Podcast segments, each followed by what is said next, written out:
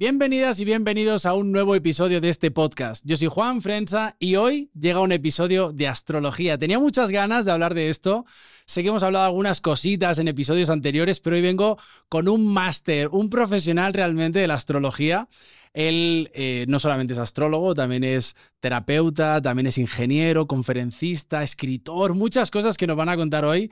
Es un placer, es un orgullo recibir hoy aquí a Pablo Flores, bienvenido. Hola Juan, muchas gracias. Estoy muy feliz de estar acá y también un saludo a todas, a todos por estar aquí escuchándonos. Qué bueno tenerte. Tenía muchas ganas de hablar de esto, Pablo. La verdad, siempre decía, tengo que hacer un episodio de astrología, porque soy muy curioso, me encanta todo esto, pero pues necesitaba tener a alguien a la altura para poder hablar de estos temas. Así que es un placer que hayas venido, la verdad. Aquí, listo, para lo que pregunte.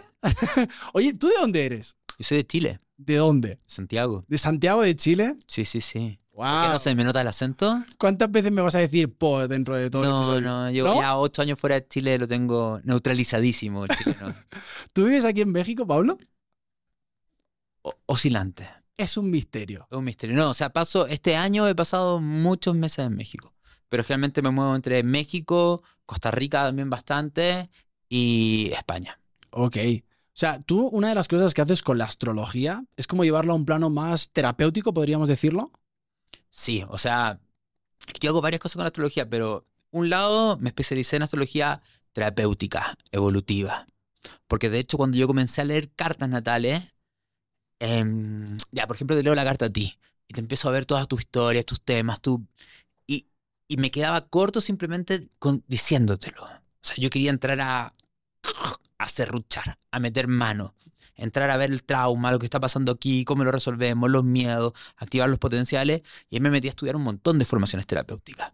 Entonces, fui siempre llevándolo a algo más concreto. Me interesa llevarlo concreto y práctico, básicamente, la astrología. Ok. En el 2018 hay, eh, pasa- han pasado muchas cosas en tu vida. Una de ellas es que fundas la escuela astroterapéutica online donde la gente estudia astrología. Sí, sí, el 2018, a inicio de 2018. ¿Qué pasó en el 2018? Porque no solamente ha- haces eso, sino que también sacas un libro. Wow, no sé, ¿por qué pasó todo eso? A ver, yo creo que fue como un movimiento bien orgánico de que el 2015 empecé a subir videos a YouTube. O sea, en esa época YouTube no era nada. O sea, entonces yo subí videos como para compartir información. Y también porque subí videos de temas de relaciones de pareja, eh, miedo al compromiso, temas del abandono, drama, porque yo estaba aburrido en la consulta de repetirle a la gente todo el tiempo los mismos temas.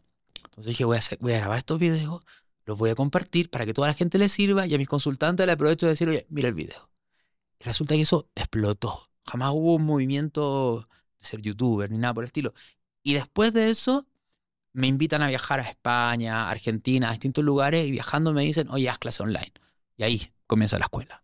Ok, ok. Y tienes más de 15.000 alumnos ya ahí en esa escuela. Sí, sí, son un montón de gente. ¿Siempre impartes tú las clases o tienes más maestros? Tengo en, en lo que es astrología, yo soy el profesor principal y está Pilar Saavedra como la segunda profesora, que es increíble, Pilar una astróloga maravillosa, pero también hay un montón de otros terapeutas que tienen cursos dentro de la escuela. Por ejemplo, Andrea Aguilar de Más allá del orgasmo tiene un curso de, empoderamiento sexual femenino y tenemos un montón de cursos de tarot, o sea, hay distintos tipos de, de cursos, todos tratando de unir la astrología con el mundo terapéutico. Ok, qué bueno. ¿Y tienes un libro que se llama Sanando las relaciones de pareja? Sí, sí, sí. ¿De, de qué va ese libro realmente? ¿Es todo enfocado a la pareja o también hay más cositas? es que ese libro no, va, va enfocado más que nada a cuáles son los temas que uno trae a esta encarnación que viene a sanar y resolver, que se asocian a los temas de pareja y que en la carta natal se ven claramente. Entonces, esos temas tienen que ver con temas de los ancestros, temas que traigo desde antes de encarnar, como patrones repetitivos, y se manifiestan en conflictos, y se manifiestan en lo que atraigo mis relaciones. Entonces el libro se, se olvida básicamente del otro, son cuáles son tus issues, cuáles son tus temas, y, en- y cómo lo empezamos a entender y resolver. Ok. Me encanta porque físicamente no te ves como el típico astrólogo de toda la vida. Se te ve muy moderno, como con un look muy fresco dentro de la astrología, ¿no? Yo recuerdo cuando era chiquitito en televisión, todo el mundo que se dedicaba al tarot, la astrología y tal, era como rapel, esta gente mayor, de pelo blanco y como muy místicos. Sí, sí, sí. Pero es que ha cambiado eso. O sea, yo. Yo soy muy místico, pero siento que no tengo por qué disfrazarme de algo para hacerlo, ¿me entiendes? Para mí es como... Es muy importante ser súper auténtico y súper coherente. Entonces sí, de hecho, me- me- a mí me, suele chocar un poco la gente espiritual que se disfraza de muy espiritual. Eh, Es como, pero, a ver, pero ¿por qué? ¿Cuál es la necesidad? Y si, pero en cambio, si a la persona le nace porque es natural, me parece perfecto también. Claro, es como encontrar realmente que sea algo orgánico, y no Orgánico. porque ahora me dedico al mundo de la sanación, voy a vestirme de blanco y esto ahora va a ser... Y voy a Es ser una persona elevada, sin rabia, sin conflicto. ¿Y dónde está tu humanidad? ¿no? O sea, yo siempre pregunto como de, oye, o sea, todo muy bien, pero justo hace unos episodios atrás aquí hablábamos con un amigo astrólogo también, como de, eh, sí, está muy, muy bien esto de querer todos brillar en luz y todos hacia la luz, pero realmente si no abrazas tu sombra, pues entonces de qué mierda te sirve, ¿sabes? ¿Dónde está tu humanidad? Es que yo creo que los procesos actuales de la humanidad, a ver, esa visión es muy New Age. Y esa visión New Age viene de la era de Pisces. La era de Pisces es una era que está terminando ya, y está, pero la espiritualidad que nosotros venimos heredando, o la visión de la espiritualidad, es de la era pisciana, donde es kumbaya, todos tomados de las manos, todos nos iluminamos, somos seres buenos, luminosos, maravillosos. Eh, y el problema que tiene eso es que genera más separación.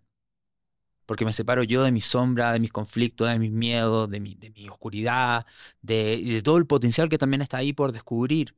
Entonces, eh, es todo lo contrario. Siento que hay que meterse. El proceso actual es que me meto, no, no evito la ansiedad, ni la angustia, ni el dolor, ni mi sombra, sino que me meto en eso para ver lo que hay ahí, para poder integrarlo y desde ahí elijo desde dónde quiero vivir. Totalmente. Sí. Sí, porque hay, hay como una, una corriente, como dices tú, ¿no? Que es como de todos somos luz y entonces no hay conflicto y entonces, y entonces a mí me chirría mucho porque veo mucho, mucho contenido en redes sociales, baratujo, como digo yo, que lo único que busca es como ese like de realmente dices, a ver, esto está muy bien, pero esto no es la vida, brother. O sea, este vídeo de 30 segundos está muy bien para tus redes sociales, pero realmente esto le va a hacer más mal que bien al que lo está viendo, ¿sabes? Y yo creo que eso es uno de los cometidos que cuando te dedicas a crear contenido, tú seguramente tendrás mucha experiencia en esto, como no es tan fácil condensar una información valiosa en un vídeo de un minuto. Muchas veces es un conflicto para los que creamos estos vídeos, ¿no? Sí, no es nada fácil. Y también, vu- vuelvo al punto de la coherencia. Desde mi punto de vista hay un límite entre lo que yo realmente quiero decir y querer ser visto. O sea, yo trato de no cruzar esa línea, la verdad, porque hacer un videíto de 30 segundos diciendo puras cosas lindas o frases lindas, perfecto, pero no es lo que yo quiero decir, ni siquiera es lo que yo creo. Entonces, es súper importante. Es que- yo creo que decir que no existe el conflicto, o sea, el conflicto existe porque dentro de nosotros hay conflicto. O sea, y, y el, el negar ese conflicto genera más conflicto. O sea, ¿cuál es el conflicto que tengo dentro de mí? ¿Me entiendes? Y, y esa es la clave de lo que está pasando hoy en día. Si quieres, hablamos después de- del movimiento de transición, pero estamos viviendo una época muy interesante. Muy interesante, lo, lo has dicho muy finamente. Oye, te siguen miles y miles de personas en tus redes sociales. Te has convertido un poco en uno en el astrólogo de las redes sociales. O sea, hay muchísima banda que te sigue, que está esperando a ver qué dices, a ver cómo lo contextualizas, todas estas cosas que pasan mensual y semanal y diariamente con el mundo de la astrología. ¿Cómo llevas eso? ¿Tienes presión? Es que yo quizás no tengo tanta presión porque yo estoy como bien fuera de todo. O vivo, cuando estoy en Costa Rica estoy en la playa, muy tranquila. O en Ciudad de México estoy en mi, no no encuentro poca gente que me reconoce. Entonces esta presión de ser conocido, yo eh, mi Instagram lo uso simplemente para subir contenido. Yo no, no consumo Instagram, por ejemplo. A mí me gusta YouTube. Yo me encanta ver videos, eh, aprender cosas, estudiar. Entonces yo consumo YouTube. Y, y en realidad la única presión que de repente siento que tengo es que preparar los videos, los tránsitos, me toma un montón de tiempo. Pero siento como una obligación, como casi una responsabilidad, como de ir tratando de acompañar y ayudar en los procesos que estamos viviendo. O sea, de repente estoy muy cansado, estoy con muchas cosas y digo, no, pero tengo que hacerlo. Esa es mi presión de que es como una tarea, de cierta manera, que lo hago con mucho amor porque me encanta, pero me siento como que es muy importante que haya algún tipo de mensaje de claridad, que trate de no polarizarse en ningún tipo de visión política tampoco, ¿me entiendes? Sino que un, eso es lo que me gusta. No, totalmente. Qué bueno lo que dices, porque a mí, yo también soy de los que consumo más YouTube. Y creo que habla mucho de qué tipo de persona eres dependiendo de la plataforma que consumas. Porque Sí. YouTube al final eh, son vídeos largos Sí. que buscas realmente información y buscas tener un tiempo para verte esos vídeos. No son vídeos, aunque tiene shorts, ¿no? También que son más Sí, cortos, pero el que consume YouTube, yo siempre digo, la mejor universidad del mundo es gratuita y se llama YouTube. Ahí Sí, tienes sí. todo. O sea, sí, ahora, selecciona muy bien a quién sigues y a quién escucha, porque pues hay de todo como en la vida del Señor, ¿no? Pero qué bueno, porque realmente creo que tomarnos el tiempo hoy en día para buscar información sobre un tema que queremos cada vez se hace menos, ¿no? Queremos todo en 30 segundos y si por favor mientras estás hablando me pones imágenes sin parar, casi que te lo agradezco, ¿sabes? Y es como de, híjole, pues... No, a mí me gusta escuchar videos largos. De hecho, entre más largo el video, más. Y de hecho, siempre con mi equipo tenemos este conflicto de que en Instagram me dicen cortito, cortito, cortito, y en YouTube me dicen, hazlo corto, hazlo corto. Me dicen, mira la estadística, es que la gente no lo... Digo, no importa. Es que me entretiene y, y va a haber gente que va a escuchar el video completo. Y, y es como... Y cuando grabo un video de YouTube, yo lo grabo... Siempre subo una vez a la semana un video YouTube y lo grabo, lo transmito en vivo y lo grabo con otra cámara. Me gusta estar esa sensación de, del vivo. Entonces, para mí es una entretención, o sea, tenéis que acortarlo porque a la gente le gusta corto. Bueno, hay distintas redes sociales. La gente que le gusta corto, bueno, que lo vea en Facebook o lo vea en Instagram. Claro, totalmente. Dices tu equipo, ¿tienes mucha gente trabajando en tu equipo? Sí, en la escuela somos como 23 personas. ¡Wow! ¿En qué momento te imaginaste que tendrías 23 personas en un proyecto tuyo? No, jamás. O sea, jamás. mm, o sea, me terminé volviendo de cierta forma. Tengo una empresa, tengo una escuela, una empresa, trabaja mucha gente y, y ha sido todo un desafío. O sea, armar empresa no es fácil. Eh, y que haya coherencia, sobre todo que haya coherencia entre lo que hacemos y lo que entregamos con cómo funcionan los equipos, fue difícil. O sea, durante bastantes años fue conflicto, dificultad, me costaba, me costaba mucho poder li- liderar, porque liderar, pero aparte ser el que crea los contenidos, el que da las clases, ser el CEO, fue muy difícil. Y, y este principio de este año, como que hubo como un quiebre en mí, dije, mira, si no hay coherencia en, por dentro, si no estamos gozando completamente de lo que estamos haciendo, y si esa coherencia no, no está alineado con lo que entregamos, yo prefiero parar este proyecto. También por un tema mío de estrés, de cansancio. O sea, dije, no, yo necesito coherencia. Lo más importante es la coherencia para mí en este minuto. Y de hecho este año ha sido un año hermoso porque hice un montón de constelaciones empresariales, me metí un montón a resolver los temas y hoy en día debo decir que la empresa hay coherencia. Estamos todos felices trabajando, se fueron varias personas, llegó gente nueva y, y, y- y- y es muy impresionante cuando se produce esa coherencia, cómo se produce una expansión y sin esfuerzo. Totalmente. Mencionas un tema que me parece que es un gran tema dentro de todo esto que hacemos, ¿no? Del comunicar a los demás cosas de, no sé cómo decirlo, pero como de salud mental, de autoconocimiento, de crecimiento personal, desarrollo del ser, como lo queramos llamar, que es la coherencia. Pues yo veo una, una incoherencia en tantos profesionales allá afuera que es como de, a ver, ¿cómo puedes estar predicando eso cuando realmente de puertas para adentro es todo lo contrario? O sea, no Mm. tiene ningún tipo de sentido. O sea, primero encárgate, ¿no? Como dices tú, me voy a encargar de que esto realmente de puertas para adentro tenga coherencia y luego lo pongo para afuera. Y creo que mucha gente quiere como primero hacer negocio y luego esto ya veremos qué show, ¿no? Y dices, y mira lo que dices tú, qué palabra tan bonita, ¿no? Luego llega la expansión. Cuando todo se alinea, ¿eh? cuando todo funciona bien y está en armonía, entonces el crecimiento viene solo completamente. Sí, pero ahí tiene que ver de enfrentar cuáles son los miedos que han llevado a este punto. Cuando uno entiende, pero esto lo podemos llevar a cualquier área de la vida. O sea, cuando en vez de moverme por los miedos, veo cuál es la raíz de esos miedos y enfrento esos miedos y los resuelvo, se produce la transformación. O sea, yo también creo que la, también hay un tema con los terapeutas que yo creo que es necesario diferenciar. Claramente hay un montón de terapeutas más allá de que es un show. ¿Ya? Hoy en día hay de los dos. hay gente que es súper responsable y coherente, y otra gente que está viendo, como dice un profesor mío, kioscos espirituales, está lleno de kioscos espirituales. Pero también yo creo de que en astrología existe un arquetipo que se llama el arquetipo de Quirón, que es el arquetipo del sanador herido, que se trata del síndrome del impostor, ¿ya? Que se trata de que generalmente uno se vuelve experto en lo que más le complica le más le duele.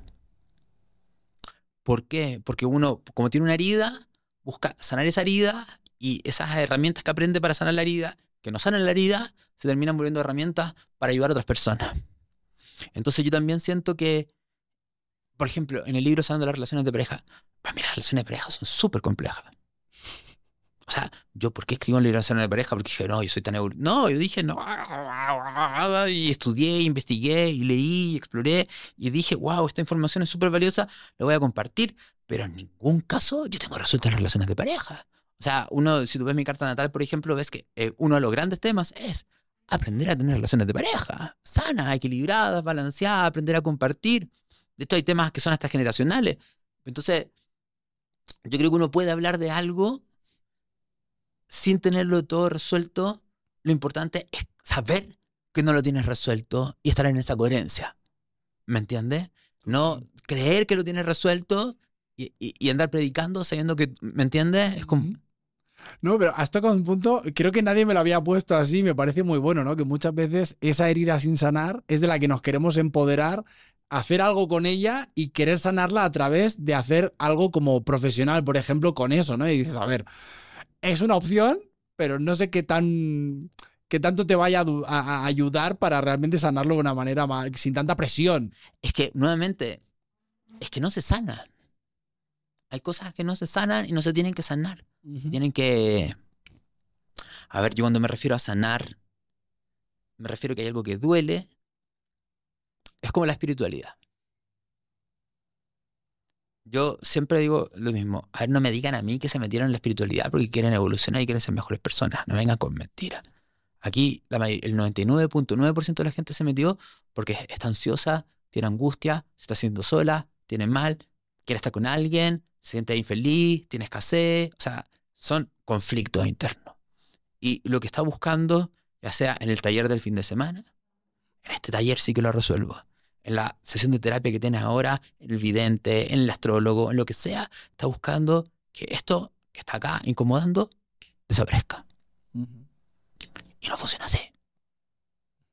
Y no funciona así. Totalmente. De hecho, es todo lo contrario.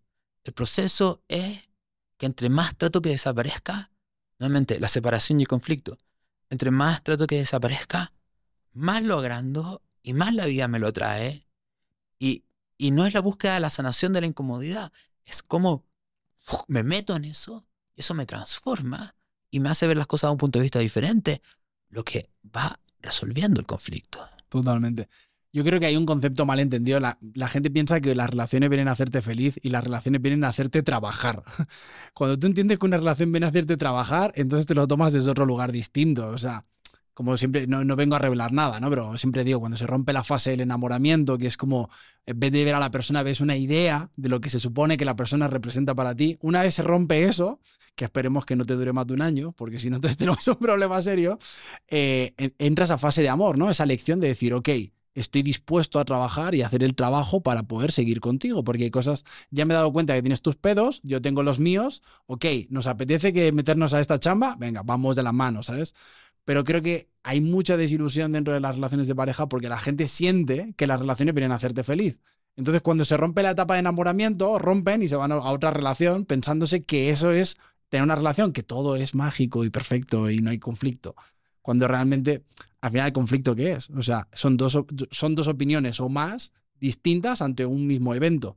Eso es el conflicto. Totalmente. Ahora, como te lo quieras tomar, es tu tema, ¿no? Sí, sí, sí. Sí, yo estoy de acuerdo contigo. O sea, las relaciones de pareja somos hijos de Disney y de Hollywood. La, relación de pareja es casi imposible. O sea, vamos a algo básico. Hay trauma por el vínculo temprano con mamá y papá.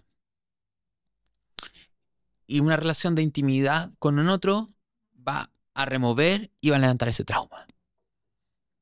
Pero lo que creemos es que esta, este dolor que viene del trauma de mamá y papá, al estar con otra persona, se va a desaparecer. Cuando es todo lo contrario, la pareja te va a hacer confrontar ese trauma y esa herida. Y ahí donde yo siempre digo que cuando uno comienza una relación de pareja, hace dos, le, hace, o, se hacen trampas ambas personas. Cuando comienza una relación de pareja, lo primero que hacen es que intercambian bebés o niño interno. Te paso el mío y te lo paso y, ni siquiera te explico cómo funciona. ¿Ya?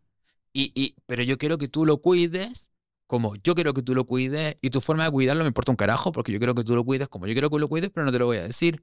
Y si llegas no cuidarlo como yo quiero que tú lo cuides, no me quieres, no me amas. ¿Ya? Y por otro lado, un punto de vista mucho más venusino, esta sensación de que el otro me va a dar la felicidad, el otro me va a hacer sentir valiosa, valioso, el otro me va a dar una sensación de consistencia y de presencia en la vida. Y sabemos que o sea, eh, eso no va a funcionar tampoco. Porque es que si yo estoy esperando que me lo den y no me lo doy, o sea, si hay una herida o hay un vacío de baja autoestima, de falta de mérito, de no merecer, es porque yo no me lo estoy dando. Totalmente. No estoy muy de acuerdo. Oye, Pablo, para quien nos esté escuchando, que mucha gente. Hay, hay gente, yo sé, hay mucho Magel, ¿vale? Como en Harry Potter. Están los, los, no, los no magos y los no magos es gente que no está metida en la astrología ni en estos temas, pero que también quiere saber de esto. Así, básico, para que lo entienda todo el mundo. ¿Qué es la astrología? Bueno, esa respuesta depende, o sea, dependiendo del astrólogo, es la respuesta que te va a dar. Yo, ¿qué entiendo que la astrología? Yo entiendo que la astrología. A ver, retrocedamos dos segundos. La astrología, un punto de vista de astrología que no me gusta, pero es como la visión general, es que de alguna manera los astros en el cielo nos condicionan. O sea, esa sería una interpretación. Entonces, es entender cómo los astros nos condicionan. ¿Ya? Yo no estoy de acuerdo con esa visión. ¿Ya? Mi visión es que la astrología es un lenguaje arquetípico que muestra el código de la programación de la matrix de la realidad. ¿Ya? Como, ¿Qué estoy tratando de decir? Que existen cuatro energías fundamentales. Esas cuatro energías fundamentales se dividen en dos energías fundamentales, que son los dos signos del zodiaco, que en realidad están representando energías, que son las vigas estructurales de la construcción de la realidad y que representan arquetipos. Y cuando uno estudia astrología se da cuenta que hay energías que están llevándose bien y hay energías que están en tensión, que, se diseñó así la estructura. Y te das cuenta que la mayoría de los conflictos en tu vida no son los conflictos en tu vida, son los conflictos arquetípicos de la programación de la realidad. Y hay diferentes, diferentes tipos de arquetipos. Los arquetipos se pueden expresar en diferentes grados de conciencia. Y te das cuenta que lo que vemos en una persona es un arquetipo expresándose en una conciencia o en otra conciencia. O sea, para mí la astrología es el, como Neo, que se veía en la letrería en Matrix, la astrología es el lenguaje que codifica la realidad. Ok, así fácil para todo el mundo. Oye, ¿cómo está bien dicho? ¿Carta natal o carta astral? Es que la carta natal es la carta astral del momento de nacimiento de una persona. Ok. Es que, por ejemplo, en España la gente decimos más carta astral. Sí, pero. Para así, para todo. Sí, es que carta, carta astral es básicamente hoy en esta, o en esta fecha, a esta hora, en este lugar, cuál es la configuración astral de este momento. Ok. Eh, o sea, para que la gente lo entienda, una carta astral, o una carta natal, mejor dicho, es como una fotografía del universo en el momento en el que tú naciste. Es una fotografía de cómo están alineados los astros principales que los astros los usamos con respecto a ese lugar geográfico en particular. Ok. o sea, una carta natal de, de, de, alguien que nace ahora y alguien que nace en China va a ser diferente. Ok, claro, por eso es tan importante cuando te haces la carta natal decir exactamente dónde tú naciste. Muy importante. La ciudad.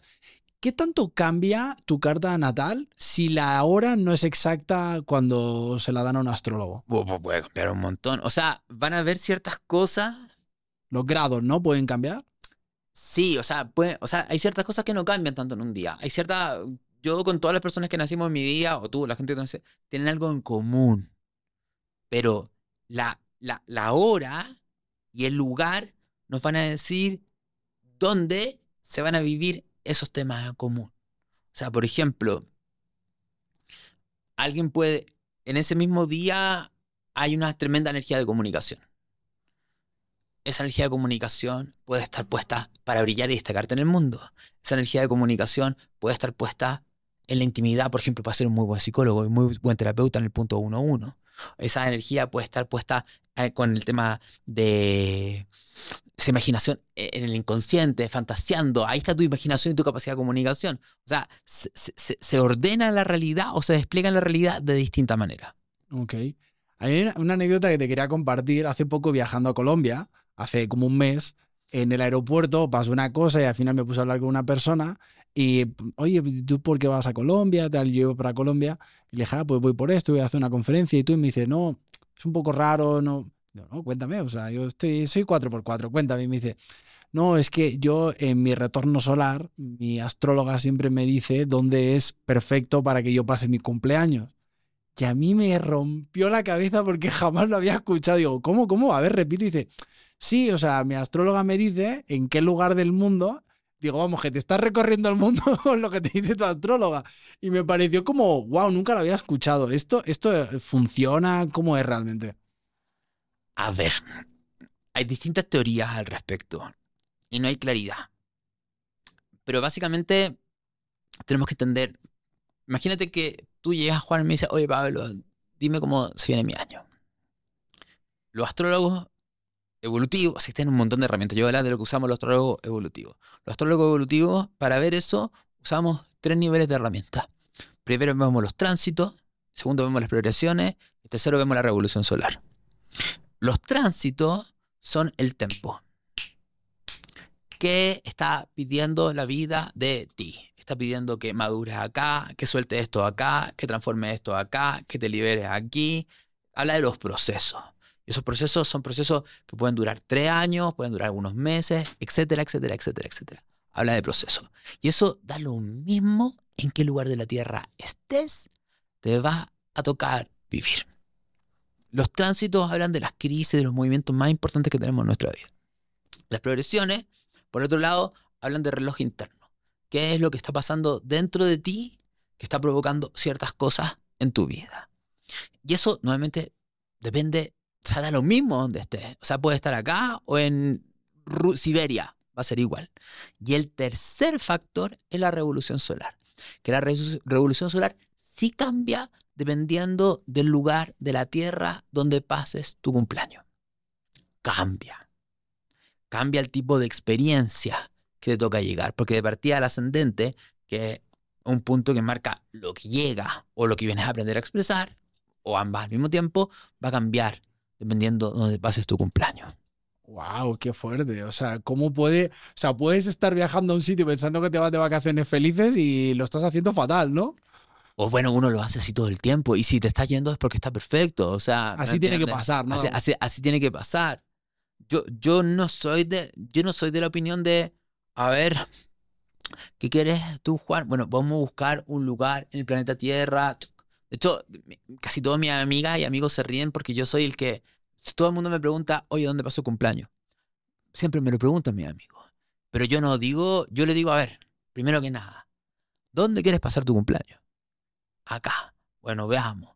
Yo levanto luz roja cuando veo que en ese lugar va a estar muy complicado el año. Pero tengo claro que hay otros procesos en paralelo que no voy a poder hackear ni bypassear. O sea, los temas de fondo en cualquier lugar de la Tierra. Claro. Entonces yo le digo, ok, no. Le puedo decir, por ejemplo, otro día, una amiga me dijo, quiero pasarlo acá. Y le dije, perfecto. No le dije nada más, pásalo. A cambio, otra amiga me dijo acá. Le dije, mira, se te viene un año de mierda si te toca acá. ¿En qué otro lugar te gustaría pasar tu cumpleaños? En otro lugar. ¿Lo vemos? Ah, aquí está, perfecto. Pero yo llego a ese punto de control.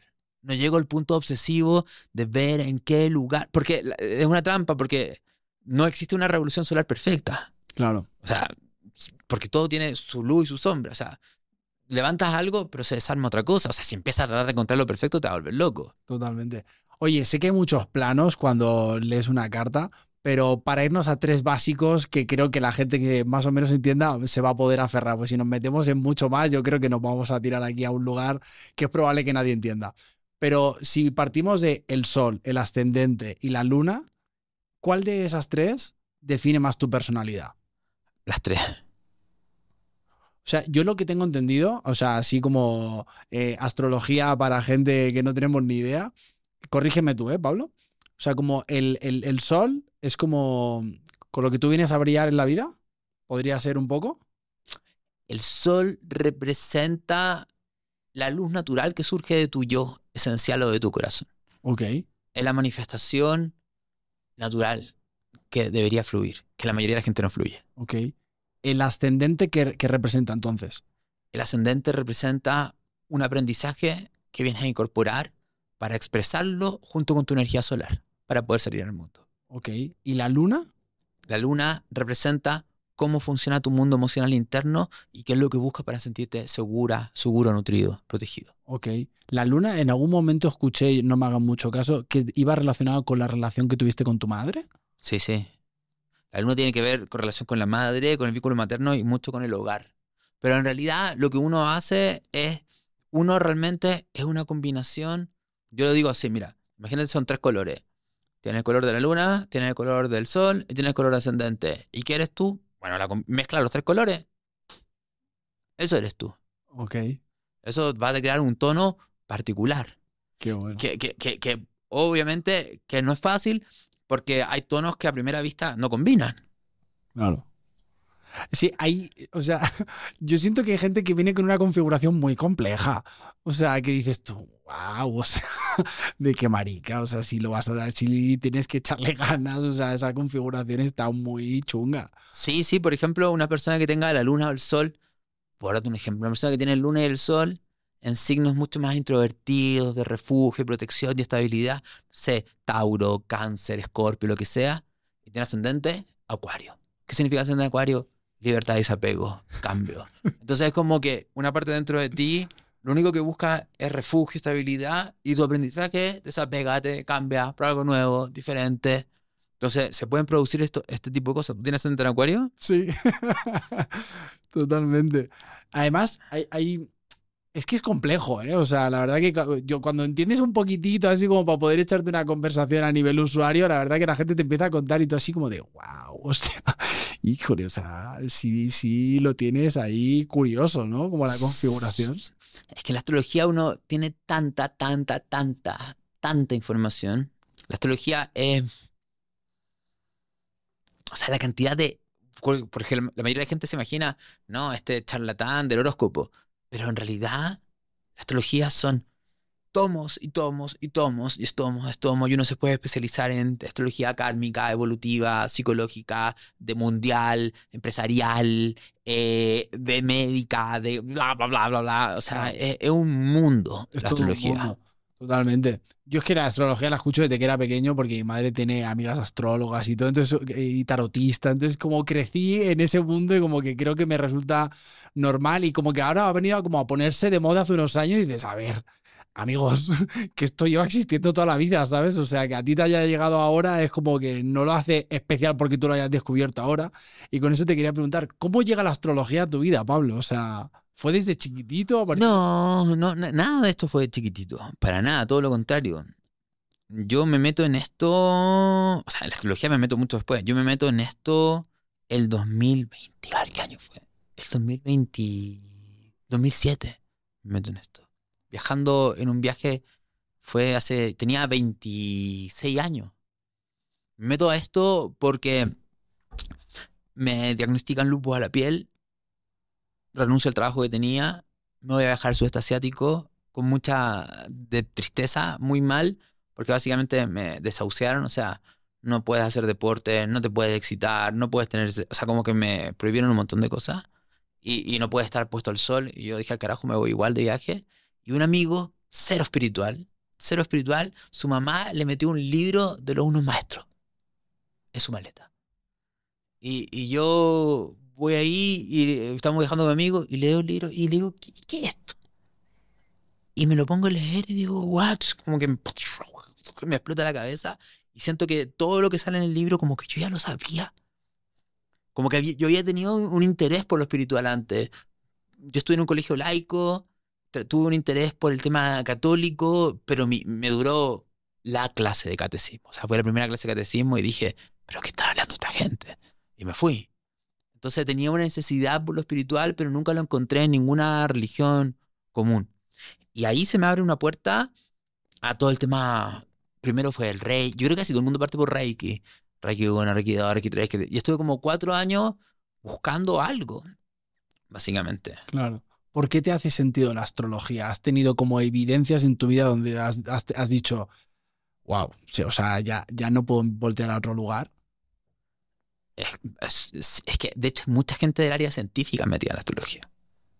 Hay mucho, mucho. Yo conozco un montón, ingeniero, físico, médico. Y la verdad es que, es que funciona. Yo no sé cómo explicarte. Estamos metidos dentro de un juego que tiene sus reglas, tiene sus códigos, tiene sus normas, tiene sus tiempos y tiene sus ciclos. A mí una cosa que me gusta de la carta, de la carta natal, es que cuando te la explican, te la explican bien sobre todo, que es importante, eh, a mí me gusta mucho lo que haces porque creo que apoya mucho eh, el ser astrólogo. Mucha gente será grandes astrólogos, pero te la leen desde un lugar como muy técnico y creo que el ser igual coach o ser terapeuta es como que le puede dar un lenguaje y un acompañamiento a la persona que va a ser como de, ah, ok, ok. A mí lo que me gusta de todo esto es que es como el problema con la solución, ¿no? Es como si te dieran el juego de tu vida y tú dices, esto es lo que tú vienes a, trabajar en esta vida. Entonces, si quieres llegar aquí, tienes que pasar por aquí. Entonces, como está todo ahí y es como un lugar donde, donde tú dices, ah, ok, o sea, ahí ya me di cuenta cuáles son mis áreas de oportunidad, pero también me están explicando en qué lugares sí puedo brillar y donde seguramente no se me dé nunca nada o por mucho que lo intente, pues, pues no es el lugar el donde yo he venido a brillar, ¿no? Entonces, como me parece muy interesante porque puede ser muy revelador. Como tú dices, uno puede estar muy empecinado en querer hacer algo en su vida y cuando te lo ponen ahí delante y te dicen, tú puedes seguir haciendo eso. Pero realmente tu brillo viene a ser este de aquí al lado, ¿sabes? Que ya, pues híjole, pues si no te enamoras de eso, pues ya es tu tema. Pero que sepas que si te metieras algo así, se te da. Yo lo que, yo que creo que es importante una carta natal, por ejemplo, viendo en ese tema, es que la carta natal te va a mostrar, te va a decir, eh, eh, eh, mira, fíjate, esto que te está obsesionando, te está obsesionando porque hay un patrón de control y de inseguridad, tratando de controlar para sentirte seguro, que quieres controlar en esto. Y la vida te va a decir que no a esto, porque esto es algo que no tiene que ver con tu yo esencial y algo desde el miedo que estás haciendo. Y justamente en esta encarnación vienes a soltar eso. Y existen, y, esto lo puedes llegar a hacer, pero parándote desde otro lado. Y en cambio hay un montón de otras posibilidades dentro de ti que tú no exploras porque estás obsesionado con esto. La mayoría de la gente no sabe todos los talentos y dones que tiene. Y la carta natal yo, creo que una de las cosas más peligrosas que está pasando hoy en día con la astrología es que la astrología es un mapa de liberación. Todo lo que sale en la carta natal son puras mentiras. O sea, la carta natal lo que te muestra es el personaje que construyes desde la estructura de ego. Es decir, sobre todo la armadura que pones para protegerte de la vida. ¿Ya? Te lo muestra. Y te está diciendo, ojo, porque este personaje se alimenta de esto, de esto, otro, esto aquí, esto acá y te dice, suelta. Y para soltarlo, te dice, explora esto, explora esto otro, abre esta energía, conoce.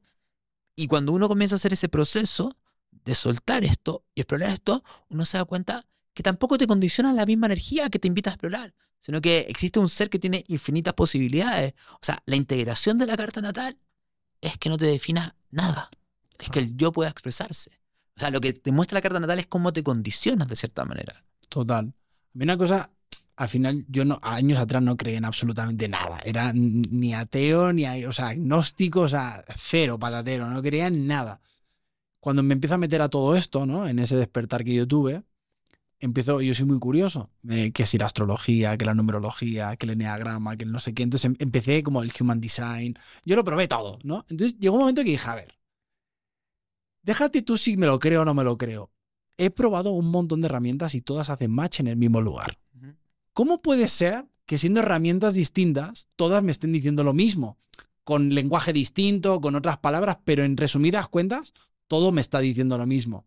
Entonces, cuando empecé a hacerme cargo de eso, dije, pues hostia, o sea, al final no puedo hacerme el idiota, ¿no? Porque estoy teniendo la evidencia de que cuando me he hecho cargo de estas, de estas cosas que me están diciendo, todo gira de una manera muy distinta, ¿no? Entonces, cuando empiezas a entender que todo se mueve a través de la energía, que a veces como te cuesta, ¿no? Los que venimos de este mindset como muy español, muy europeo, donde si no lo veo no lo creo, ¿sabes? Cuando te pones, wow, todo cambia. Yo siempre digo, ve y pruébalo. Porque para poder hablar, tienes que probarlo. Si no, ¿cómo me pongo a hablar de astrología si realmente ni siquiera me ha acercado a ella y no lo he probado? Totalmente. O sea, yo, soy de una base de ingeniero. Yo soy ingeniero civil industrial eléctrico. Los primeros años hubo mucho conflicto, dentro, sobre todo con las terapias más locas. Pero funcionaban, o sea, funciona. O sea, y puedo diferenciar una terapia que no funciona, porque veía que no funcionaba, y que era un acto de fe, seguir creyendo que funciona cuando no funciona, de un montón de otras cosas locas que sí funcionan realmente. No, totalmente. ¿Cuáles son los principales motivos por los cuales la gente te escribe? De, oye, Pablo, quiero mirar mi carta natal o tal. O sea, hay como unos, normalmente unos temas con los que la gente se acerca más. Bueno, generalmente desde la consulta todos son temas de amor, o mucha ansiedad, mucha angustia, sobre todo después del tema del COVID yo, creo que lo importante es tratar de entender lo, que yo veo, lo veo en las redes, lo veo en los cursos, y lo veo en las formaciones. Es que la gente tiene mucha ansiedad. Y, y, esta era de la información, de la hiperinformación, ha acrecentado esa ansiedad. Esa creencia de que si tú me explicas qué me está pasando, se me va a resolver lo que me está pasando. Claro. Y es una gran falacia eso. ¿Ya? Todo lo contrario. O sea, yo veo cómo a alguien tú le explicas y no se le pasa la ansiedad y inmediatamente parte otra pregunta y otra pregunta y otra pregunta. Están todos buscando, buscando, buscando, buscando. Cuando lo que yo más trato de explicar en mis videos, mis contenidos, en todo eso es, o sea, métete hacerte cargo. O sea, te explico, pero tienes que meterte a hacerte cargo de lo que te está pasando. O sea, anda para adentro. Mm. Y yo creo que también eso tiene que ver con una gran diferenciación yo cuando estuve en Egipto hace como dos años atrás, o sea, como que me, me, me llegó súper claro como el mensaje. Antes, las escuelas de misterio, o sea, para que te dieran información, tú tenías que pasar por años de entrenamiento para manejar tus emociones, para conocerte, y en la medida que pasaba eso, te decían, bueno, ya, te pasamos información. Hoy en día nos fuimos a la otra polaridad yo no resuelto nada, no tengo idea cómo bajar mis emociones, sigo completamente fuera de angustia y me dan terras de información. Y esa información oh, me pesa porque no sé cómo integrarla. ¿Ya? Entonces, la información está muy bien, pero si va acompañada con pausas de información y va acompañada con procesos internos para ir resolviendo los temas.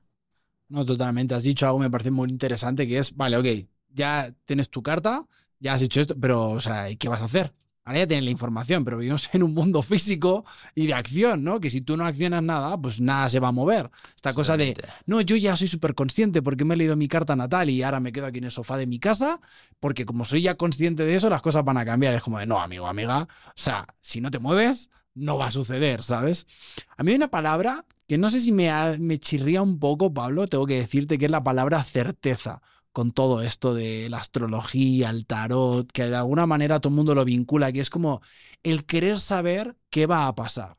Y yo desde mi ignorancia te pregunto, ¿realmente la astrología es predictiva? Sí, pero no como la mayoría de la gente cree. O sea, la astrología es extrema. bueno, a mí me gusta mucho el Kibalión, ¿ya?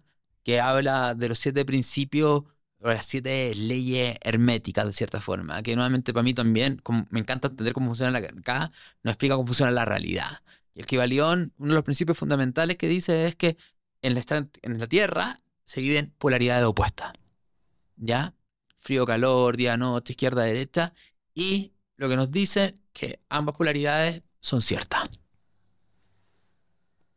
Que cuando yo me paro en una polaridad y niego la otra, y creo que tengo la verdad, estoy cometiendo un error porque ambas polaridades son ciertas. Entonces, si yo me agarro ese principio y me voy a un poco tu, vuelvo a tu pregunta. ¿existe el destino? ¿O existe el libre albedrío? La respuesta es que ambas son al mismo tiempo. ¿Ya? ¿Existe el libre albedrío? Por supuesto, casi nadie lo usa, muy poco usado, pero existe el libre albedrío. El libre albedrío es cuando yo soy capaz realmente de tomar una decisión consciente de lo que estoy haciendo y puedo elegir. No existe el libre albedrío, o sea, la gente no lo utiliza porque estamos completamente condicionados por millones de patrones. Entonces, cuando yo digo que quiero elegir, en realidad no estoy eligiendo. Pero ya, existe la posibilidad de elegir. Ahora, ¿existe el determinismo? Claro, o sea, si yo veo una carta, si nace un bebé acá, yo puedo analizar toda la vida de ese bebé. Pero yo no creo que yo pueda analizarle y decir, mira, este bebé se casar a los 25, va a ser papá a los 33, se va a divorciar a los 50. Yo no sé hacer eso y nunca me ha interesado. Lo que yo puedo ver son los ciclos y las distintas etapas que va a tener ese bebé en su vida. De hecho, hay etapas comunes para todos. Todos tenemos ciertas etapas en común y otras etapas que dependen de cada persona. O sea, yo sé que, por ejemplo, este bebé a los 37 va a tener una crisis laboral de la puta madre. Porque la vida le va a pedir que haga una transformación laboral hacia algo más auténtico. ¿Qué va a pasar ahí? No tengo idea, porque ahí donde entra el libre albedrío de la persona. Claro. Porque la persona ante esa crisis, ¿qué hace? O sea, empieza a escuchar el deseo de querer cambiar de trabajo y lo bloquea. La experiencia de cambio te va a llegar igual. Entonces, bueno, te van a despedir. Pero la persona escucha esa necesidad de cambio de libertad y decide cambiarlo, bueno, cambió de trabajo, renunció y cambió de trabajo. Desde mi punto de vista, existen posibilidades cuánticas. Existen millones de líneas de tiempo distintas. Entonces, una misma experiencia, como nosotros decidimos, abre las posibilidades cuánticas de la dirección en la cual voy a ir. Pero sí está yo soy yo soy de la opinión que estamos en un juego de video que tiene etapas. ¿Ya? Ya está. Y las etapas vienen. Yo puedo decidir cómo juego esa etapa. Claro. No, me gusta. O sea, te has adelantado justo te iba a preguntar por el libre albedrío, ¿no? Te iba a preguntar por todo esto y ya, ya me lo has dejado muy claro. Es curioso, ¿no? Porque al final, cuando entiendes que vives en, en una simulación de la que tú puedes realmente, si no te gusta esta simulación, eh, tú la estás creando. Cuando tú entiendes que tú estás creando esta simulación, entonces empiezas a hacerte cargo y a adueñarte de realmente la simulación que estás viviendo. Pero, pero la estás co-creando, pero al mismo tiempo hay cosas que tú no puedes cambiar, como ciclos, tiempo y etapa. O sea, es que son las dos realidades opuestas ocurriendo al mismo tiempo. Totalmente. A mí hay una película que me gusta mucho, que, creo que fue el año pasado o el anterior que, ganó el Oscar, la de todo en todas partes al mismo tiempo, me volví loquísimo viendo esa película. Dije, pero ¿qué es esta locura? En realidad sí, existen múltiples tus en, distintas realidades, viviendo totalmente cosas distintas al mismo tiempo, ¿no? Sí, sí, sí, sí. Sí, esa película a mí me la amé con todo mi ser. Total. Em, te quería preguntar justo que, ¿cuál es la diferencia entre el tarot y la astrología. Mucha gente creo que las une ahí erróneamente. No, es que el tarot y la astrología son cosas diferentes, pero cumplen y funcionan para cosas diferentes, pero las dos son herramientas absolutamente maravillosas. O sea, la astrología es entender primero cómo funciona la realidad a nivel arquetipo y entender cómo el reloj cósmico va marcando procesos, tiempo, experiencia, etcétera, etcétera, etcétera. Entonces, tú cuando ves una carta natal, tú estás entendiendo, a ver, qué energía está ocurriendo, qué me está tocando vivir, etcétera, etcétera, etcétera, etcétera. En cambio, el tarot es una representación, cada carta representa arquetipo. Yo cuando veo la carta de alguien, o sea, es la carta. Yo no puedo elegir las cartas, ¿me entiendes?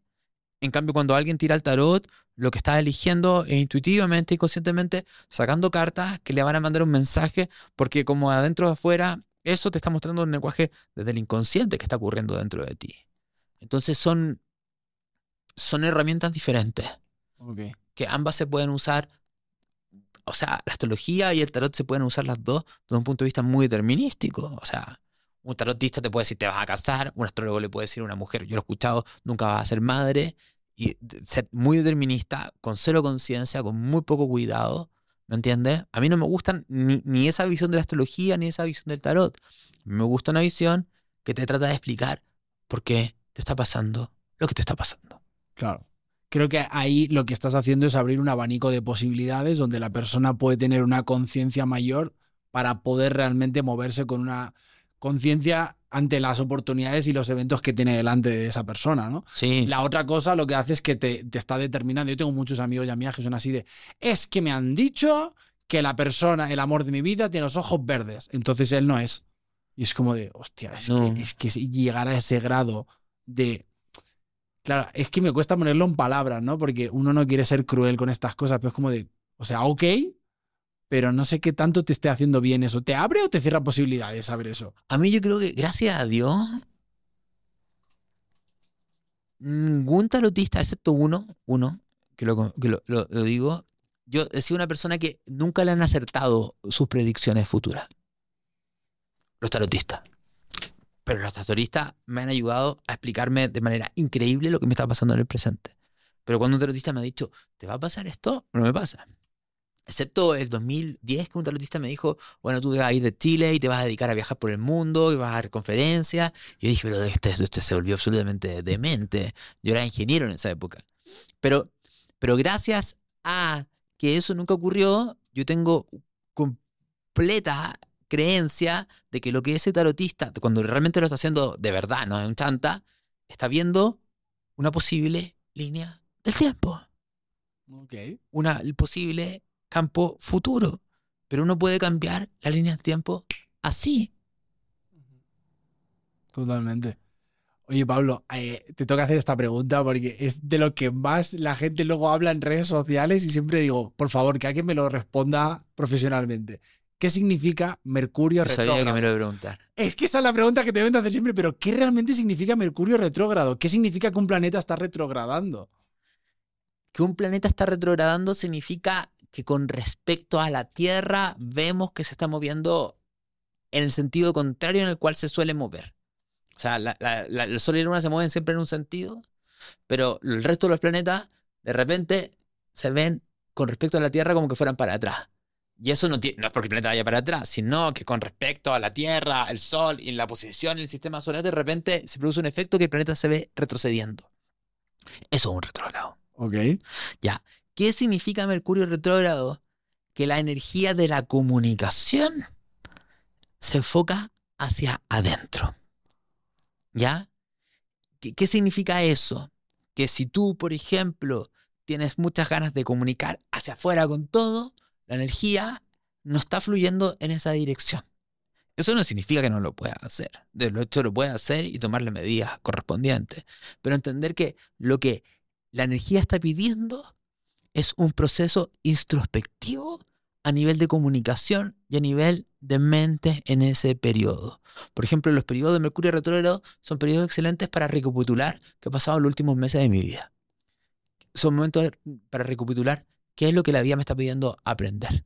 Son periodos excelentes para meditar, para llevar la atención hacia la mente, hacia los pensamientos. Son momentos excelentes para escribir, pero en un proceso más interno con uno mismo. ¿Me entiendes? Entonces, no es como hoy en día, ah, este Mercurio retrógrado. O sea, to- de todo tiene la culpa de Mercurio retrógrado. No, Mercurio retrógrado no tiene la culpa de todo. Caballera, señorita, señor, no tiene nada que ver. Claro. O sea, yo siempre me imagino a Mercurio diciendo, el retrógrado eres tú. O sea, es como... Es que todos los planetas retrogradan, excepto el Sol y la Luna. Venus estuvo retrógrado hace unos meses y tenía que ver con re- preguntarme qué es el placer, el goce y el disfrute para mí. Claro. Eh, a mí hay, un- hay unos comentarios. Hoy en día todo el mundo se piensa que sabe de astrología, Pablo. Te lo tengo que decir. O sea, vas a una cena, a una comida y siempre salta el típico. Ay, ¿tú qué signo eres? Y, entonces ya escuchas los comentarios de sí, sí, sí, sí, sí, es que tú eres muy Leo. Es que tú eres muy Capricornio. Es que tú eres muy no sé qué. ¿Qué piensas de eso? Porque a mí hay- a veces me, me produce hasta urticaria, ¿no? Es como de, a ver. O sea, primero, ese es su sol. O sea, tampoco es como que determine 100% lo que estás diciendo, ¿sabes? De, tú eres muy tal. ¿Por qué? A ver, o sea, yo encuentro que está. O sea. es que la astrología ha- ha- ha- está llenando un vacío en las personas que las religiones han dejado. Que la gente necesita tener, creer en algo, necesita tener certeza, tener- entender un- una respuesta. Y que la astrología lo ocupe y que uno sea consciente que lo está utilizando desde ahí parece perfecto. Si soy consciente de que estoy usando algo para explicarme una realidad y probablemente lo que me estoy explicando ni siquiera es verdad. Yo siempre soy escéptico incluso con lo que yo digo, porque es lo que yo creo que digo, pero ¿por qué lo que creo yo es más válido que lo que cree un tío Jehová? No tiene ninguna validez. Yo elijo creer en esto porque esto me da una estructura de creencias que me hace que mi vida fluya más fácilmente. ¿Ya? Eh, y me parece bien. Ahora, cuando trato de decir, justamente tú dijiste, o sea, el sol, la luna y el ascendente.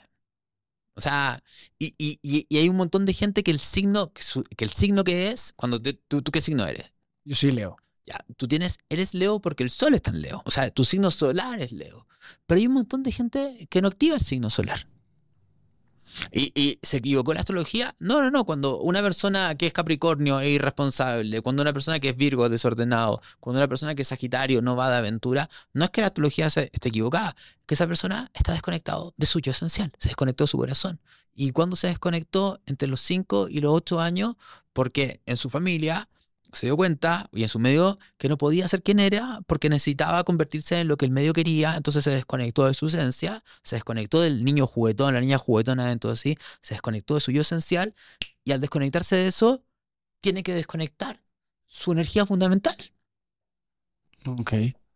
Oye, Pablo, ¿qué tanto nos afectan los eclipses? Un montón. Un montón. A ver, los eclipses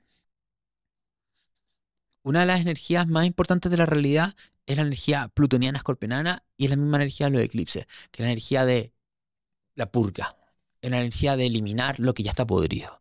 Es como cuando tú tienes en el... Yo siempre doy el mismo ejemplo, en el refrigerador se te pudrió cosa, hay que sacarla. En el, jardín creció la maleza, hay que sacarla. ¿Me entiendes? Los eclipses cumplen esa energía.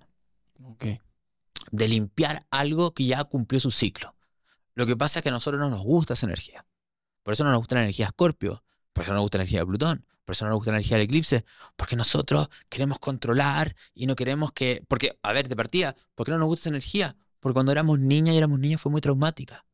Todo lo que tenía que ver con los procesos de muerte y transformación en una niña y un niño son muy traumáticos. Hay energías que son más traumáticas en los niños. La energía de Escorpio es traumática, la energía de Capricornio es traumática, la energía de Acuario es traumática. Entonces, cuando la relación de tu papá se murió, traumático. Cuando tú moriste porque perdiste tu esencia, porque te pasó algún tipo de abuso, fue traumático. Cuando se destruye la realidad de tu hogar, de eh, tu, tu familia, es traumático. Entonces, se genera un rechazo gigantesco. Entonces, queremos controlar constantemente para no vivir esa energía de muerte y transformación. Entonces, cuando llegan los eclipses y te ponen la pistola y te dicen, o te mueres, o te mueres, ¡ah! drama y sufrimiento. Total. Oye, Pablo, siempre me he preguntado, ¿cada cuánto puedo ir con un astrólogo? O sea, porque realmente, quitando que tú eres terapeuta, no todo el mundo, no todos los astrólogos son terapeutas, ni psicólogos, ni nada. Entonces, ¿cada cuánto realmente es bueno visitarte? ¿Una vez al año? ¿Cómo funciona? Uf, que hay gente muy adicta a estas cosas. Es que yo nunca fui un astrólogo así. Yo, yo, yo, yo, yo tenía una primera sesión y si alguien tenía más sesiones, ya no era para leer tanto la carta, sino era para trabajar los temas de la carta. ¿Me entiendes?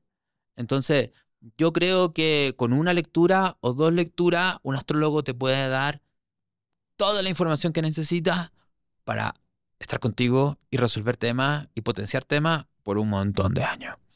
¿Ya? O sea, de hecho, yo de repente, o sea, cuando yo leo la carta natal, de ejemplo, llega alguien y yo le veo la carta y digo, esta persona es una adicta a la información. Le pregunto, a ver, ¿Cuántas? Le preguntaba, porque no hago consulta. ¿A cuántos astrólogos, tarotistas, numerólogos hay en el último tiempo? Y me queda mirando. ¿Y cómo sabes? Porque, porque lo veo. Entonces le digo, mira, yo no te voy a dar información. Yo lo que te propongo es que hagamos una...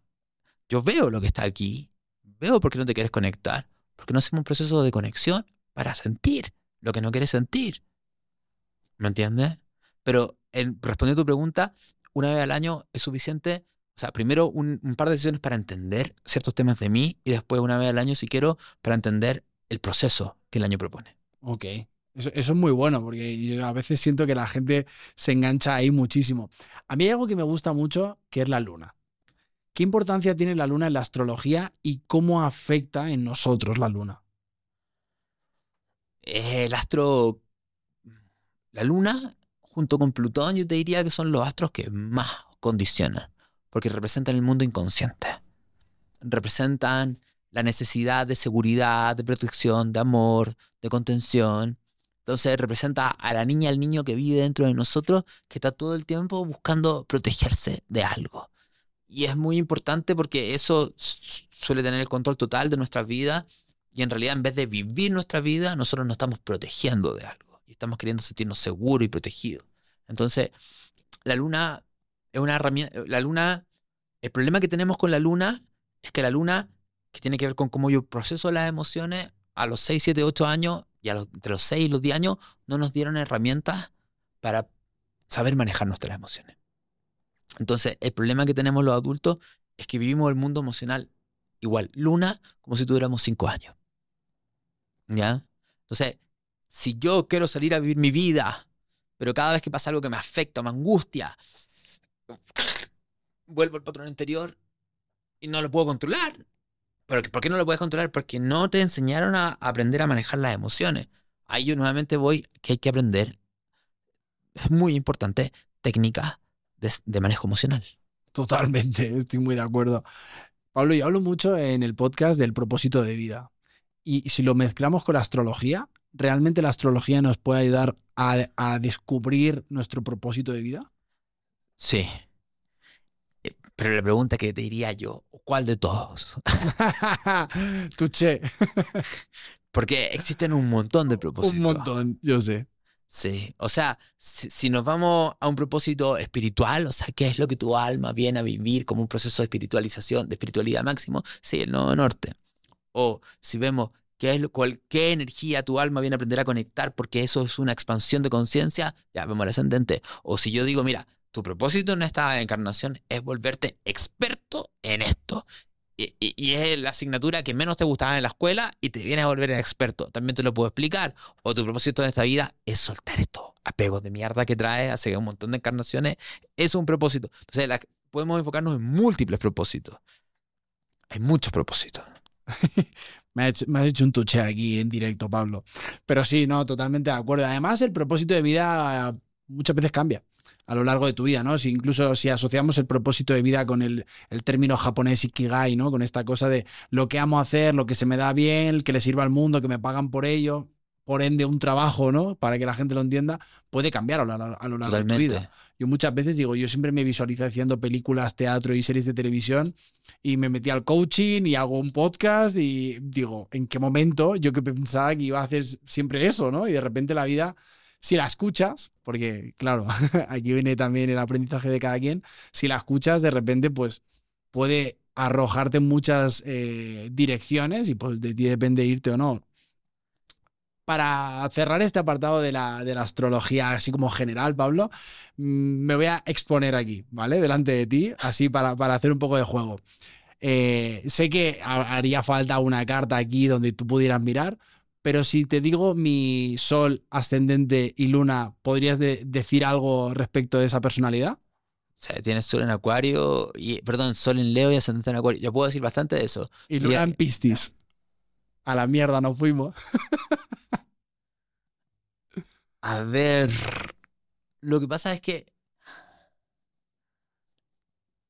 la luna en Pisces lo que nos está diciendo es que tu energía fundamental y esencial de tu mundo interno, como funciona por dentro, es de una hipersensibilidad, de una dificultad para tomar una individualidad, por una tendencia interna en los vínculos a mimetizarte y conectar con las otras personas. Al mismo tiempo, mucho miedo al caos y a perderte en ti y perder que tu sensibilidad te bloquee de actuar y moverte y una energía que te está tratando de decir disuélvete, disuélvete, disuélvete, y una energía que te dice sal, sal, sal, sal de la tierra, huye, ándate a tu fantasía, a tu imaginación. Una energía que disuelve el yo. Tu sol en Leo es lo contrario. Tu sol en Leo te, remarca que en ti hay un yo que se quiere mostrar, que se quiere expresar, que tiene mucha voluntad, que quiere liderar, que quiere mostrarse. Y ahí tenemos un conflicto entre esta energía que dice disuélvete, disuélvete, disuélvete, y esta otra energía que dice aquí estoy yo, yo soy el más importante, yo soy el rey. Y al mismo tiempo la energía de ascendente en Acuario refuerza lo leonino en el sentido de que quiero ser visto y no quiero ser visto como todo el mundo, quiero ser visto de una forma diferente a todo el mundo, no, no detesto ser igual que todo el resto del mundo. Pero el ascendente en el acuario te está diciendo todo el rato, le está diciendo un poco a tu, a tu sol en Leo es, oye, no te tomes tan en serio. No te tomes tan en serio la vida, no te tomes tan en serio a ti mismo. Oye, tú eres importante, pero tu luz es para apoyar al colectivo.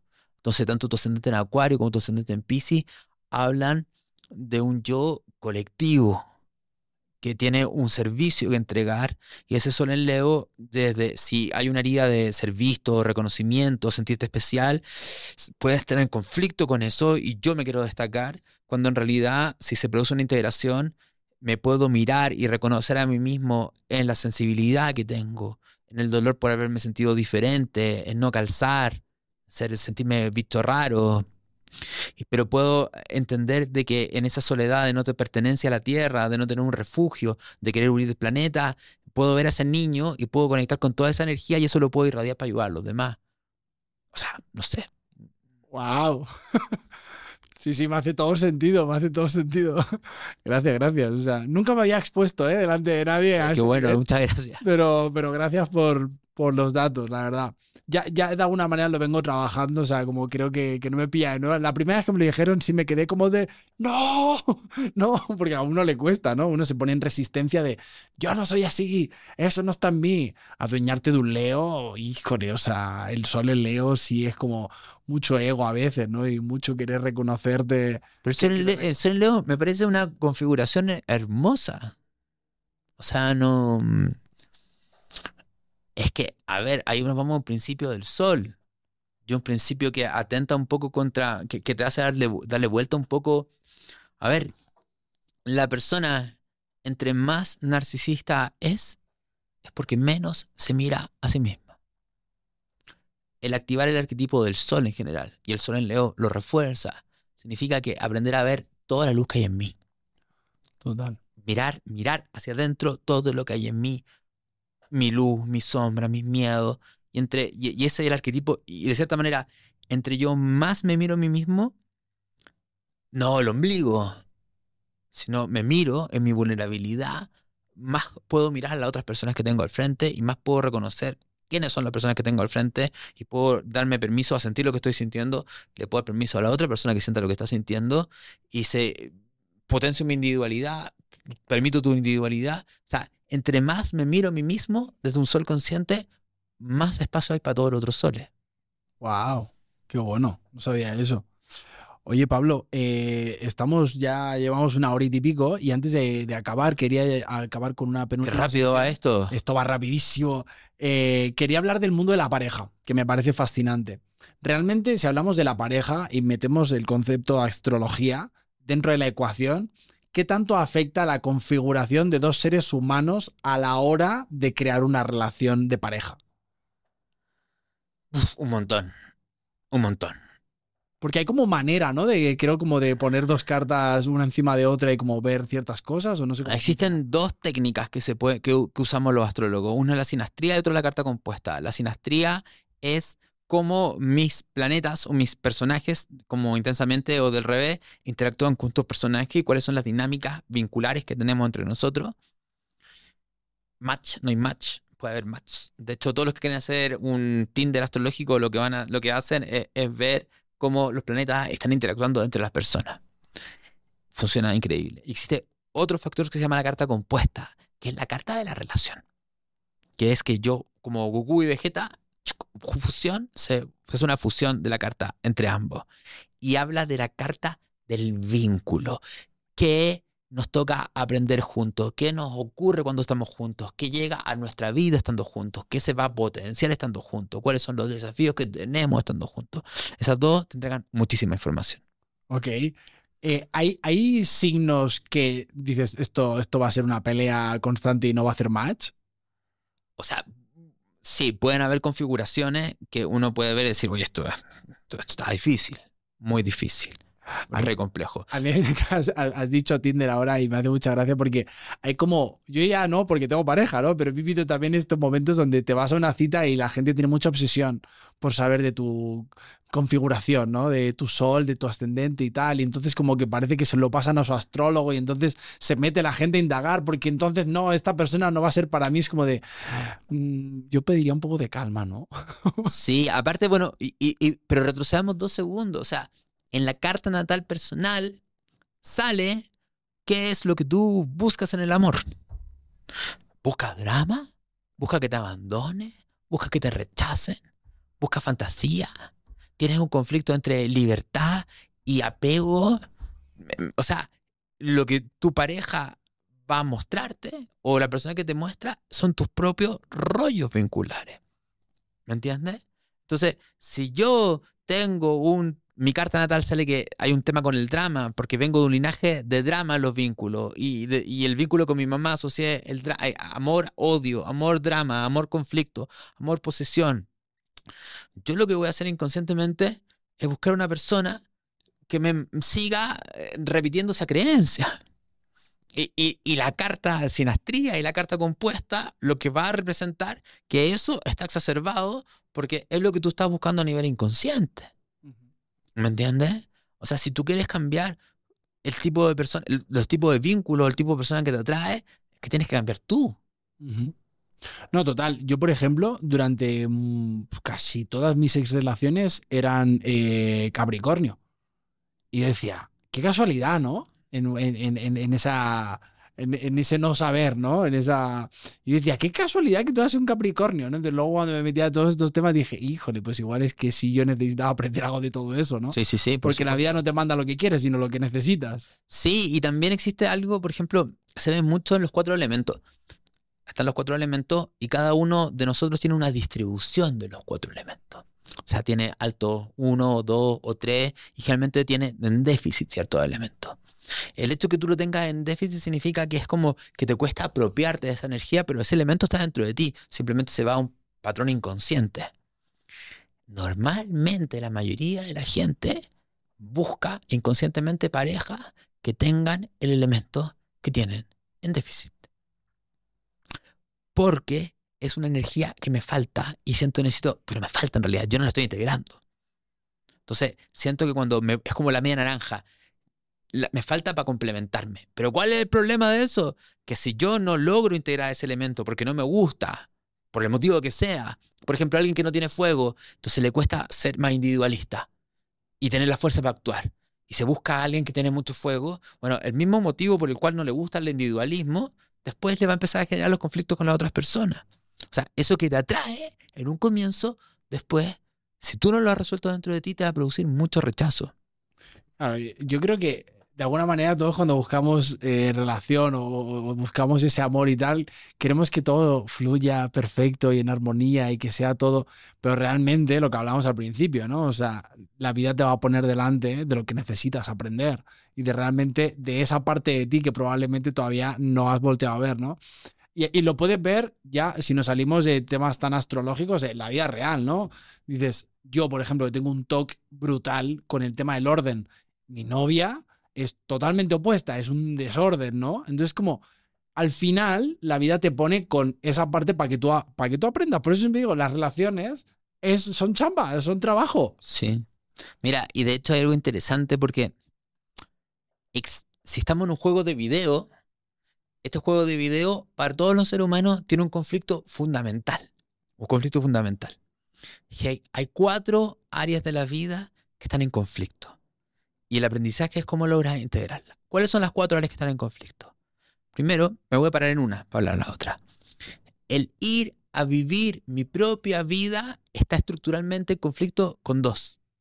Con mi familia, mi ancestro y mi linaje. O sea, si yo quiero vivir mi vida, me voy a tener que confrontar con el miedo al abandono, con el miedo a la soledad, con el miedo a ser rechazado por mi mamá, mi papá, etcétera, etcétera, etcétera, etcétera. Y porque yo quiero vivir mi vida y tengo todos estos condicionamientos que vienen de mi ancestro. Segundo, ¿qué conflicto? Es como, es como aparece un, jefe de nivel en el juego de video. ¿Cuál es el otro conflicto? La realidad.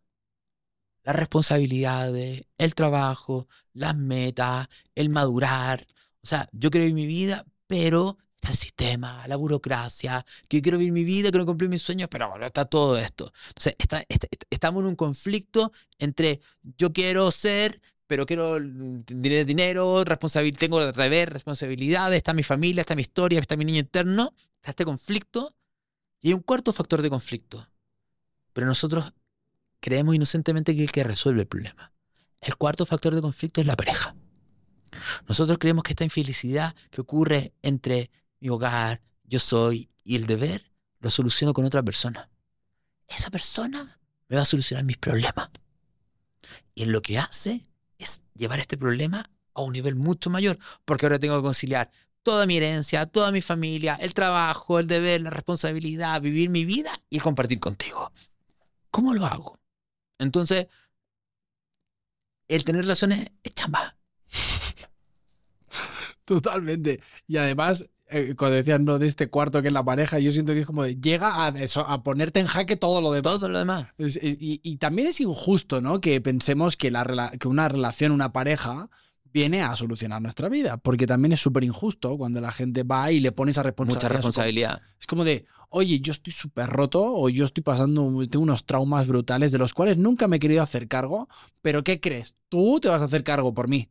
Es como de, pues qué injusto, ¿sabes? Por eso se, habla tanto, ¿no? Los que nos dedicamos a la salud mental, que es como de, hazte cargo tú, hazte cargo para que este concepto de mierda, yo digo que es un concepto de mierda, el de la media naranja, que no nos hace ningún bien, que es como de, somos medias naranjas que buscan una media naranja para ser una naranja completa. Amigo, amiga, sé una naranja completa y encuentra otra naranja completa. Esa es la chamba que deberíamos hacer todos y es como hazte cargo de tus pedos y cuando te hayas hecho cargo, sal ahí y ponte a hacer citas y ponte a hacer lo que quieras. Y de hecho te va a cambiar el tipo de persona que te atrae. totalmente de acuerdo. Oye Pablo, para estamos llegando al final y siempre hablo de salud mental. Eh, quisiera preguntarte, ¿tú cómo te haces cargo de tu salud mental? De un montón de maneras. Es que yo siento que hoy en día el tema de la salud mental va asociado a un montón de factores y es clave.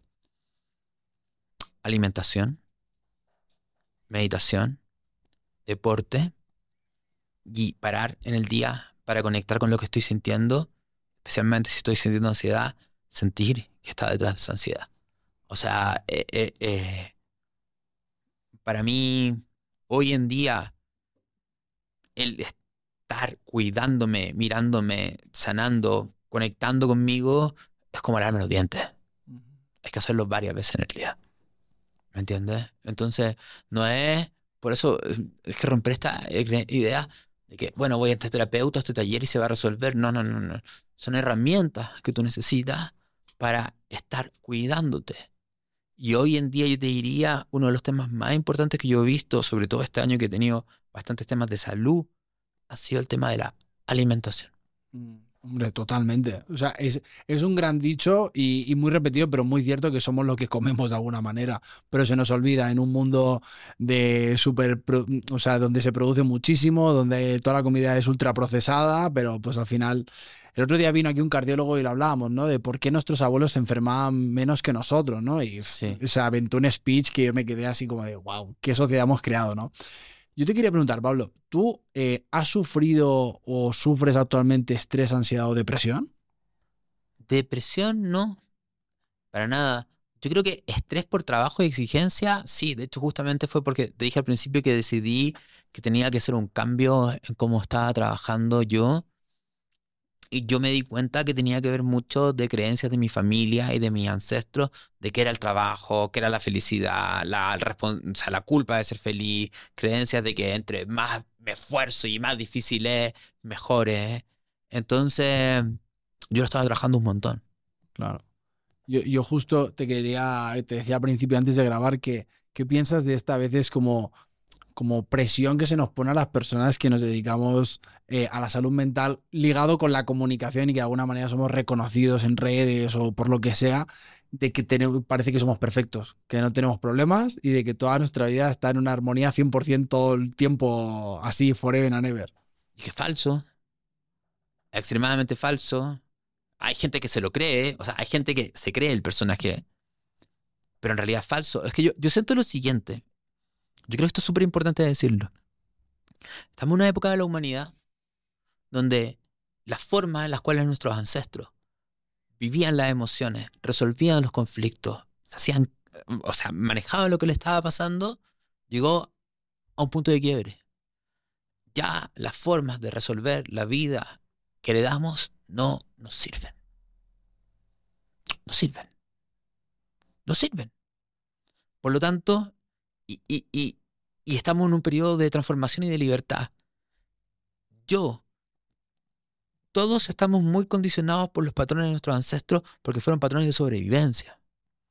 Están en un piloto automático. Si yo quiero cambiar mi realidad, significa que tengo que hacerme cargo de lo que me está pasando acá para decidir que voy a actuar de una manera diferente como lo hicieron mis ancestros. Yo siento que nadie tiene la respuesta de cómo se hace. Siento que estamos entrando en tierra nueva, en un camino absolutamente desconocido. Nadie tiene una fórmula mágica, simplemente estamos aprendiendo, ok, ¿cómo me hago cargo de esto? ¿Cómo voy resolviendo esto? Y esa es la libertad de la era de Acuario, una libertad que conlleva una enorme la responsabilidad, la responsabilidad de que yo estoy a cargo de mi vida y tengo que elegir cómo voy a manejar lo que estoy sintiendo, porque si no, entra el piloto automático de los patrones antiguos, que me hacen infeliz. Wow. La era de Acuario. Sí, sí. Wow. Se, se, vienen cositas, se vienen cositas fuertes. Oye, Pablo, quedan dos preguntas, ¿vale? Este es el clásico cierre de este podcast. La última pregunta te la voy a hacer yo y la que viene a continuación te dejo que me hagas una pregunta tú a mí. Dale, dale. Así que pregunta lo que quieras. ¿Parto yo con la pregunta? Ajá. Uf, después de tanto que me has preguntado, déjame ver qué, qué, qué me nace preguntarte. ¿Qué es lo que te hace feliz hoy en día? Wow, qué buena pregunta y qué simple, ¿eh? eh me hace feliz ver cómo otras personas logran lo que quieren lograr. Me ha costado años poder ver el éxito ajeno como algo bonito mm. y ver, darle el lugar a la gente. Me hace muy feliz cuando de repente veo a alguien, incluso gente que ni conozco. O sea, te vas a reír, pero es como a veces puedo ver a alguien recogiendo un premio, o sea, un famoso, ¿eh? Y me emociono y digo, porque uno sabe las luchas internas de cada quien y de todo lo que uno tiene que pasar para llegar a, a, esos lugares a veces de reconocimiento, ¿no? Incluso.